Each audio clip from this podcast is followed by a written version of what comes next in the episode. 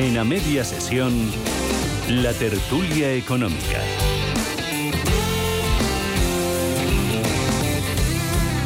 Última tertulia de la temporada que protagonizan Teresa Mera, profesora de Economía de la Complutense. Teresa, bienvenida. Muy buenas tardes. Hola, buenas tardes a ti, a los oyentes y a Antonio, que creo que es mi partner hoy. Efectivamente, Antonio Rodríguez Furones, Senior Advisor, consejero independiente, profesor asociado de estrategia de IE Business School. Bienvenido, muy buenas tardes. Buenas tardes, ¿qué tal amigos? ¿Qué tal todos? Pues tenemos que hablar de mucha economía, de mucha macro, porque es un viernes y una semana que han dado mucho de sí en este aspecto. Lo más llamativo, sin duda, es el gran caballo de batalla, Teresa. La inflación sigue con su escalada. En julio, 10,8%, máximos de 38 años. No afloja. No, no afloja, no. Estamos, y yo creo que en este mes, mes de vacaciones, por lo menos eh, en lo que es la zona mediterránea, España, Portugal, Italia, no tanto en el centro de Europa, eh, yo creo que va a ser difícil que baje. De hecho, no solo ha subido la inflación en la economía española, que estamos en el 10,8, sino que en la eurozona también ha subido hasta un 8,6 incluso la subyacente, ¿no? Bueno, son, digamos, muy malas noticias porque a pesar de la subida eh, de los tipos de interés por parte del Banco Central Europeo, pues todavía no se ha visto, digamos, la reacción en el mercado de, esa contención de los precios, ¿no? Eh, esperemos que no se disparen demasiado ahora en el mes de agosto con, las vacaciones y, a ver qué nos depara el mes de septiembre. Antonio, eh, una inflación así puede ser atajada mm, difícilmente y siempre con métodos muy contundentes. Cuando Estados Unidos eh, estaba Paul Volcker, creo que fue, eh, tuvo un 9% en los años 80, subió 100 puntos básicos los tipos de interés de una atacada. Y, y teníamos otros tipos que ahora, aparte de otras variables para la economía, ¿qué hacemos para atajar este 10,8% en nuestro país?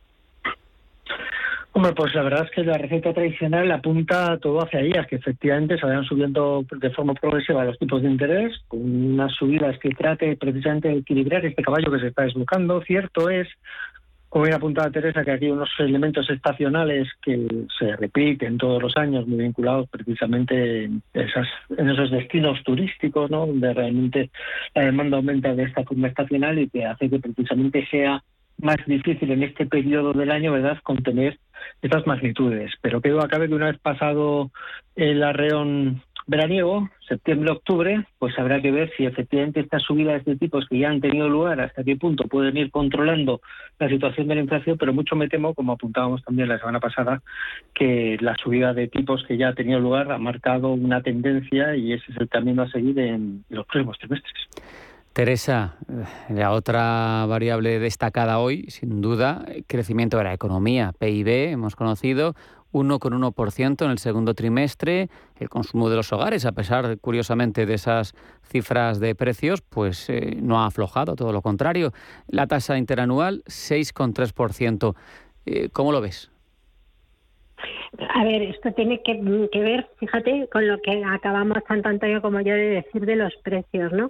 Son mes de vacaciones y yo creo que después de, de los periodos que hemos tenido de pandemia, de no poder salir, no poder relacionarse, la gente está deseando salir y entonces está dispuesta a sacrificar, digamos, otro tipo de compras, pero no lo que es unas ciertas vacaciones, ¿no? Entonces, bueno, es un caballo de batalla, porque como muy bien has dicho, eh, uno de los crecimientos que se ha dado ha sido el del consumo, a pesar de la subida de precios, pero yo creo que es precisamente por las circunstancias que hay de verano.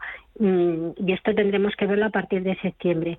Lo que es preocupante que ha sido la subida del consumo y el consumo, pues lo mismo que ha subido ahora por la eh, situación de vacaciones, cuando llegue septiembre se puede contraer. Aquí lo importante sería que ese Producto Interior Bruto creciera porque ha crecido la inversión. Sin embargo, la inversión se está conteniendo e incluso en algunos ámbitos la inversión ha disminuido eh, claro, el coste del dinero, que le acabamos de decir, la subida de los tipos de interés hace que esos proyectos de inversión sean más caros, ¿no? Entonces, eh, yo creo que estamos en una stand-by, como se suele decir, en un periodo ahí de descanso, como todo el mundo, en el que las magnitudes, bueno, pues van a chocar unas con otras de forma que parecen incoherentes, como acabas de decir, subida de precios y sin embargo sube el Producto Interior Bruto por el consumo y habrá que esperar a ver eh, qué es lo que sucede a partir de, septiembre, que, yo no soy muy optimista, claro, a la vista de, de todo lo que está ocurriendo, ¿no? ¿Cómo ves tú, Antonio, esas cifras de PIB? Pues la verdad es que eh, la verdad es que no, no, sé qué decir, ¿no? Porque cuando uno ve estas magnitudes, no uno puede pensar, pues, no, oye, el consumo sigue creciendo, el PIB parece que se está recuperando, bueno, parece ser unos indicadores en términos positivos, pero es que es muy difícil sustraernos de la realidad estacional en la que nos encontramos. Yo creo que a veces uno tiene la sensación de que estamos viendo el canto del cisne, ¿no? Antes de lo que pueda haber eh, antes de lo que pueda suceder ahí en otoño. Las decisiones de inversión, eh, que efectivamente yo creo que es un indicador que tenemos que tener muy presente, se están contrayendo en las empresas por múltiples efectos, no solo por el precio del dinero, sino también, pues, y en ocasiones podemos caer en el concepto de profecía autocumplida, de que como lo que vienen son tiempos muy complejos, pues igual inversiones que tenía previstas, y me ha pasado esta semana hablando con un par de directivos que tenían previsto desde el punto de vista de ampliar la capacidad de producción, pues están paralizando esa toma de decisiones a la espera del comportamiento del último trimestre. Estas decisiones micro, una vez agregadas, pues van a tener un impacto general a nivel de la economía que, es también una cuestión que tenemos que tener eh, muy presente. Teresa, está justo compareciendo en estos momentos el presidente del gobierno, hace balance del curso político. Me ha llamado la atención, entre otras cuestiones de las que ha dicho, lo está diciendo a la vez que estamos haciendo el directo, o sea que tampoco estamos al 100% pendientes de lo que dice, pero sí que vamos cogiendo titulares. Dice que al menos España sigue creciendo, esa es su interpretación de todo esto, a pesar de la coyuntura compleja. Me ha llamado mucho también la atención. Dice que su principal prioridad es proteger la clase media con amigos así, ¿no? No necesitamos enemigos, exacto. A ver, yo, yo no, evidentemente no tengo la rapidez que tenéis vosotros y no estoy viendo, pero no me sorprende. O sea, él tiene que que dar un mensaje positivo porque porque se lo cree, que es lo gordo. O sea, yo creo que el problema de este gobierno es que se cree que todas las medidas que está haciendo son eh, estupendas y magníficas y yo creo que eh, la virtud de las personas está también en reconocer sus errores. Entonces, mm, claro, si tú miras los datos de crecimiento del Producto Interior Bruto, pues ha hecho una gestión magnífica, ¿no? Pero tú tienes que mirar lo que hay detrás, el momento en el que se está produciendo ese crecimiento del Producto Interior Bruto. Y y, yo vuelvo a repetir, no creo que sea tan eh, estupendo, porque ahí tenemos los datos del segundo trimestre, mm, que es un, periodo normal, como va a ser el cuarto trimestre prácticamente, y, bueno, no hay que elevar las campanas al vuelo, pero mm, bueno, ya hemos comentado en otras ocasiones, por lo menos yo ya lo he dicho en varias ocasiones, que yo creo que está haciendo y preparando su campaña electoral, ¿no? Porque si hacemos caso a, a las encuestas y a las previsiones que hace, no lo tiene fácil, entonces tiene que vender algo, ¿no? pero bueno, yo creo que no es para echar las campanas al vuelo, que es positivo que ha crecido, sí, veremos a ver si se mantiene y entonces sí que sería muy positivo, pero también hay que ver los datos del paro, que va seguro que nos va a vender que es magnífico y estupendo, pero ahí tenemos la coyuntura de todo el trabajo eh, que es el mercado laboral que se abre ahora en verano, que todo el mundo sabemos, de contrataciones, y bueno, de hecho el Instituto Nacional, y fíjate que salto un poquillo de una cosa a otra, pero repito, como no estoy oyendo exactamente lo que dice en este caso Pedro Sánchez, pero eh, fíjate que seguro que nos vende la moto de que eh, está obteniendo muy buenos resultados el mercado laboral por las reformas que ha hecho y yo no creo que eso se le pueda achacar o se deba achacar solamente a la reforma laboral, ni mucho menos. Habrá que ver qué es lo que ocurre. De hecho, el Instituto Nacional de Estadística, en la encuesta que hace de población activa, ha incluido preguntas de a usted la han despedido, no la han despedido, ha vuelto a contratarle la misma empresa, no ha vuelto a contratarle, porque lo que les está preocupando al Instituto Nacional de Estadística precisamente es que esa subida o bajada de paro se deba a esos cambios de contratos que puede haber de uno a otro, pero que sean el mismo número de personas.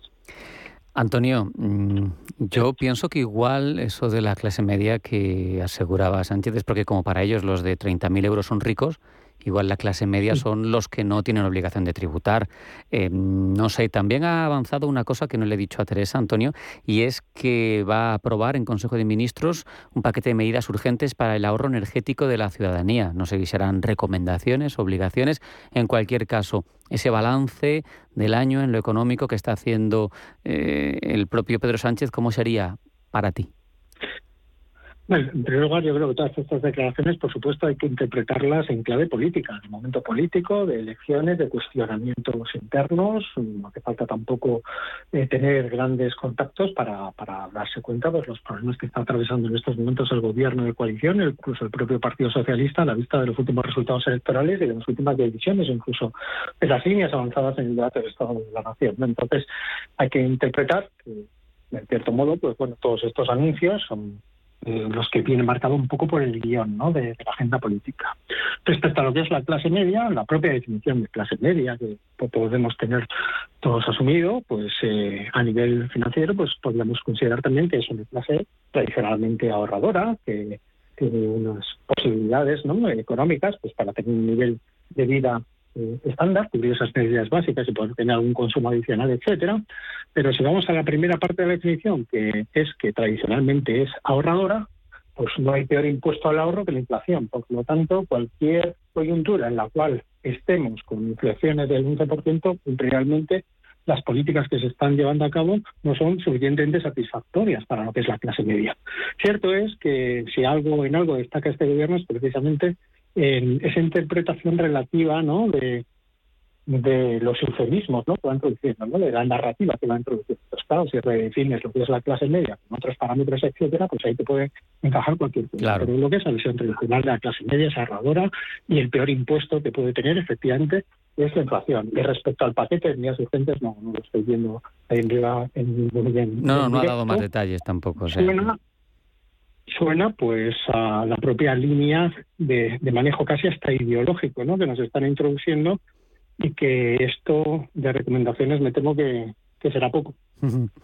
Eh, Teresa, eh, mencionaba Antonio eh, impuesto, la, la, inflación como impuesto, pero es que no es el único impuesto que impone, valga el juego de palabras, el gobierno, porque sigue adelante con las tasas a la banca y a las energéticas. Ha iniciado ya el trámite en el Congreso, ha dado algún detalle más de qué es lo que quiere grabar, de cómo, porque va a tener mucho, va a dar mucho recorrido en los tribunales, yo creo, por cuestiones de doble imposición y de legalidad, pero las entidades ya están hablando. En la presentación de resultados este viernes mismamente, CaixaBank hablaba de una retracción clara del crédito. Sí, eh, a ver, yo creo que es un mal momento. Eh, si estamos, eh, a ver, hay que combatir una cosa, que es la inflación. Entonces, deje en paz ahora mismo todo el resto de los temas fiscales, que ha tenido tiempo más que suficiente para realizarlo y no lo ha hecho, y céntrese en combatir la inflación. Lo que tú no puedes hacer es querer combatir la inflación y al mismo tiempo estar subiendo el nivel impositivo. Eh, ¿Por qué? Bueno, la razón es muy sencilla. Si tú subes los impuestos, eh, dicen, no, se va a grabar con un ciento, mm, por lo que yo he leído y lo que se ha manejado, un 150% a toda la persona que quiera, a toda la entidad que quiera transmitir esos impuestos al consumo. Ya, pero es que eso es muy difícil de demostrar. Eso por un lado. Si me centro en la banca, el hecho de que le suban el impuesto ya no solo influye en la cuenta de resultados y por lo tanto en los beneficios que va a distribuir, que hay, hay que recordar que muy muchos pequeños ahorradores, eh, digamos, esos beneficios que reparten las entidades financieras les sirve para completar lo que es eh, la nómina del mes, como ha dicho Antonio, y por lo tanto, mm, bueno, yo creo que es un poco complicado. Sí, sí, sí, va a ser más que complejo. De hecho, incluso, Antonio, en el aspecto legal, ¿no? Yo creo que van a plantar batalla tanto las eléctricas como los bancos, porque aquí no está muy claro, ¿no? Que no estén pagando varias veces por lo mismo y que sea legal eh, cómo se articulan estos gravámenes. Absolutamente. De hecho, si por algo se caracterizan las eléctricas y los bancos es porque están llenos de abogados del Estado.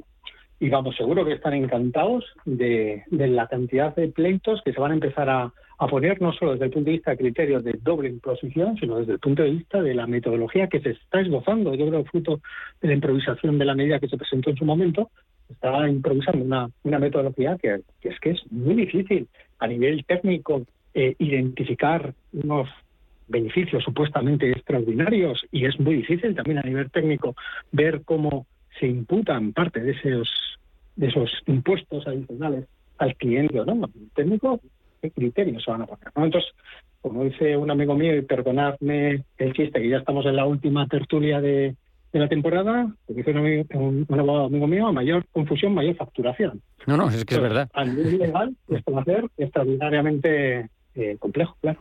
Tremendo. Complejo también es el panorama, permitidme que salga al exterior, Teresa, el panorama de lucha contra la inflación que ya sabemos no reside en nuestro país. Hay medidas coyunturales que pueden y accesorias que pueden decidirse en los gobiernos, pero ahora mismo está en los bancos centrales eh, la jurisdicción, vamos a decir, para poder luchar contra la inflación, al menos desde el punto de vista de las políticas monetarias. Hemos visto, esperábamos con ansiedad esas decisiones de la Fed, ha cumplido Teresa con el guion, lo has mencionado tú antes, ha subido 75 puntos básicos, pero también tenemos sus datos de crecimiento, los de la primera economía del mundo, ya en recesión técnica después de caer dos décimas. Habrá que ver hasta dónde profundiza si esa recesión casi provocada, vamos a decir, por quienes manejan la política monetaria, sirve para poner freno a la inflación. ¿Cómo has visto tú todas estas cuestiones? Además, hoy estamos pendientes del deflactor eh, de consumo privado en Estados Unidos, que es la, la, magnitud favorita de la Fed para ver cómo van los precios. ¿Cómo, cómo, lo interpretas tú todo esto? A ver, eh, Estados Unidos ha propuesto controlar la inflación a toda costa eh, hace una política monetaria que además eh, avanza qué es lo que va a hacer y cuáles son sus previsiones para que nadie se lleve sorpresas. De hecho, como bien tú has dicho, ha subido los tipos de interés y ya ha, manifestado que a, finalizará el año con un 3 o un 3,5% de tipos de interés si es necesario, ¿vale? Eh, como en el año 2008, cuando hubo después de la crisis del 2007, ¿no? De, la subprime, eh, que fue para controlar, pues también la subida de precios y bueno todo el problema de, de la banca. Entonces entonces, en este caso, eh, el problema es que, eh, como muy bien tú has dicho, lo que se ha producido es una eh, recesión técnica, es decir, provocada por las medidas que se han adoptado de política monetaria. Aquí lo que hace falta saber es cómo va a reaccionar, en este caso, la política fiscal norteamericana y cómo va a reaccionar el consumo, el deflactor del consumo, como muy bien tú has dicho, en Estados Unidos. La política fiscal, bueno, pues parece que quiere poner otra vez en marcha eh, Biden eh, medidas que en un momento determinado había querido aprobar y que fueron contrarios a ellas, como, bueno, pues favorecer y fomentar todo lo que es eh, la, la energía verde. Y bueno, habrá que ver cómo se complementan, pero fíjate que dentro de todas esas medidas para que lo comparemos, en este caso con España, no hay ninguna medida que suponga subidas de impuestos. Claro. Bueno, un poco al caballo de batalla. Claro, porque es que si no es contradictorio, o sea, tú no puedes salir. Mm, yo creo que Estados Unidos va a pasar ahora, pero esta es mi opinión, ¿eh? No tengo ninguna bolita de cristal. Yo creo que va a pasar ahora con esa especie de recesión hasta que acabe más o menos el, el trimestre, pero eh, yo creo que es muy posible que acabe reaccionando y acabe empezando a subir muy lentamente de aquí a final de año. Antonio, esto, si me permites eh, la analogía con la medicina, sería casi como como cuando los médicos deciden un coma inducido, ¿no? Eh, parece que eso es lo que están haciendo con su economía los estadounidenses. Sin embargo, claro, si el médico decide el coma inducido en alguien que está muy cerca de la muerte, al final se le muere. Eso quizá para mí sería el escenario en el que se mueve el Banco Central Europeo. Sí, que acá los Estados Unidos siempre han tomado decisiones eh, más rápidas, ¿no? Y también mostrando una flexibilidad, tanto desde el punto de vista monetario como desde el punto de vista de política fiscal, mucho más rápido, mucho más flexible que lo que es el Banco Central Europeo, ¿no? Que le cuesta mucho más tomar esas decisiones, tomar conciencia de la situación o de responder a la situación, de tomar conciencia, por supuesto, que son conscientes de cuál es la situación y muy heterogénea además entre los distintos países que conforman la Unión. Pero ese equilibrio complejo de política que podemos identificar alrededor del Banco Central Europeo, incluso de la Unión Europea en general, hace que se sea más lento a la hora de tomar decisiones y hoy en día el mercado exige eh, ser rápido, contundente también a la hora de, establecer estímulos o políticas. Y sobre todo cualquier política o cualquier estímulo que se vaya a poner tiene que ser precisamente coherente. Lo que no tiene sentido es que hagamos una política en un sentido y otra que pueda resultar contraproducente con el objetivo que inicialmente estamos fijando. Y aquí en los Estados Unidos están dando un ejemplo de coherencia. ¿no? Nos podrá gustar más, nos podrá gustar menos, el cómo inducido será más duro o será menos duro.